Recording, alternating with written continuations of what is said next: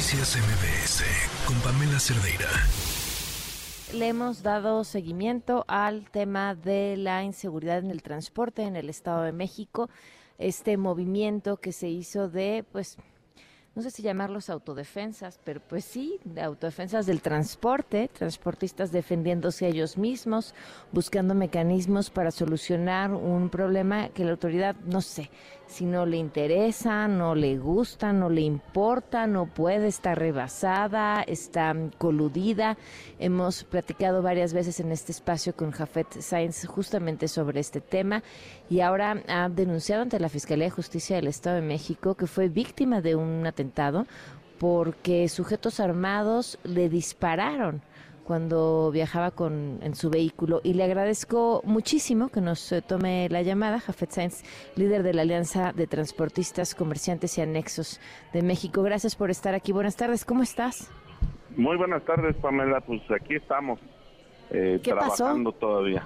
Pues fíjate que eh, íbamos circulando, entonces empezamos a, a escuchar los impactos hacia la camioneta eh, de verdad no alcanzamos a ver nada, nada más sentimos los impactos y pues bueno, eh, gracias a Dios eh, la camioneta era blindada y aquí seguimos. ¿Y, después fuiste a levantar la denuncia y qué pasó? Sí, fíjate que levantamos la denuncia en la Fiscalía de Cuauhtlán Izcalli.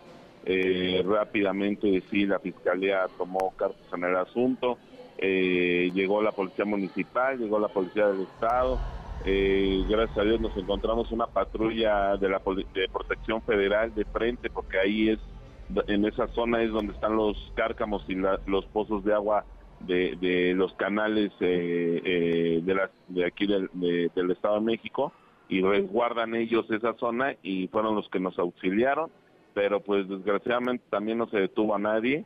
En días pasados tuvimos eh, sus confrontaciones, o más bien situaciones con un subdirector de normatividad del municipio de Cuautlán Izcalli, donde se empeñaba a pasar charola, como le decimos nosotros, eh, a cobrar eh, a los comerciantes y por lo cual también nos manifestamos en la México Querétaro eh, pues contra contra esta situación. Pero bueno el subdirector ahí sigue ahí sigue y pues eh, no quiero decir que ellos, pero tres días después pasa esto, ¿no? Cuatro días después. Eh, te quería preguntar justo, ¿habías recibido amenazas entonces?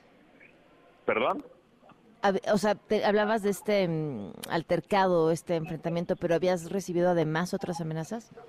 Pues mira, ellos se empeñaron en poner eh, cientos de lonas diciendo que uno era ratero, que uno era secuestrador, que uno era que extorsionaba, eh, pues difamándonos, ¿no? cientos de lonas en el municipio de Atizapán, de Naucalpan, Tlanepantla, eh, lonas ah, mal escritas, por cierto, pero pues de ahí en fuera nada más, en, camionetas de alguna ruta que, ellos tienen, que pertenece a ellos, o vete a saber cómo la consiguieron, eh, pusieron pintas con, igual con la misma situación, lo que ellos quieren es entrar a Cuautitlán Izcalli para controlar el comercio, siendo ellos pues el subdirector de normatividad, el que da las licencias y permisos, y pues nosotros nos opusimos a esa situación ya que no no no se nos hace congruente que un director eh, de un municipio que da las licencias ahora quiera controlar el comercio también.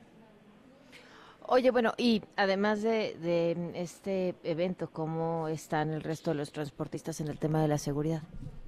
Pues fíjate que bajó el índice, eh, bajó el índice eh, delictivo contra la ruta, eh, sí bajó el índice al robo al transente, o sea, al usuario, eh, que eso pues, la verdad nos da mucho mucho gusto, pero no se quitó al 100%. Sí bajó en un 70%, pero todavía quedan por ahí algunos rasgos. Ya, ya el tema de la extorsión del famoso eh, pase de, cuotas y demás, no hay, no, sí se, totalmente ese sí quedó, quedó a un lado. El robo, seguimos peleando contra el robo, eh, pero bueno, ya vamos eh, de gane con algo, ¿no? Que es la extorsión a las rutas. Ya no, ya no, ya no hemos tenido alguna situación o caso donde pase esto, ¿no? En esa en esa parte del Estado de México. Claro, y bueno, entonces ahora qué sigue después de este evento, autoridades en las que no confías, detenciones que no se hicieron, ¿qué van a hacer? Pues seguir trabajando, vamos a seguir eh, trabajando, vamos a seguir haciendo eh, pláticas con los compañeros. Tuvimos un secuestro de una camioneta con estudiantes del CCH, eh, Azcapotzalco, ya tuvimos eh, por ahí, eh, pedimos a las autoridades municipales, donde fue el caso que fue Cuautitlán y también, que nos hicieran algún curso de prevención o qué tenemos que hacer, porque bajaron al operador, se llevaron la camioneta, pero se la llevaron con nueve estudiantes. Gracias a Dios, entre nosotros nos movilizamos, encontramos la, eh, fuimos persiguiendo la camioneta, ellos bajan a los estudiantes y se llevaron la camioneta, pero pues, gracias a Dios los estudiantes estaban bien. Pedimos y, entre todos estamos haciendo eh, pues eh, cursos de prevención, tratando de, pues, reaccionar a estas situaciones que de verdad pues, no, no, debería de ser nuestro trabajo, pero pues bueno, lo estamos haciendo. Pues sí. Bueno, pues Café, te agradezco mucho que nos hayas tomado la Muchas llamada. Muchas gracias a ti, Pamela, y estamos a tus órdenes. Buenas tardes. Gracias, buenas tardes. Noticias MBS con Pamela Cerdeira.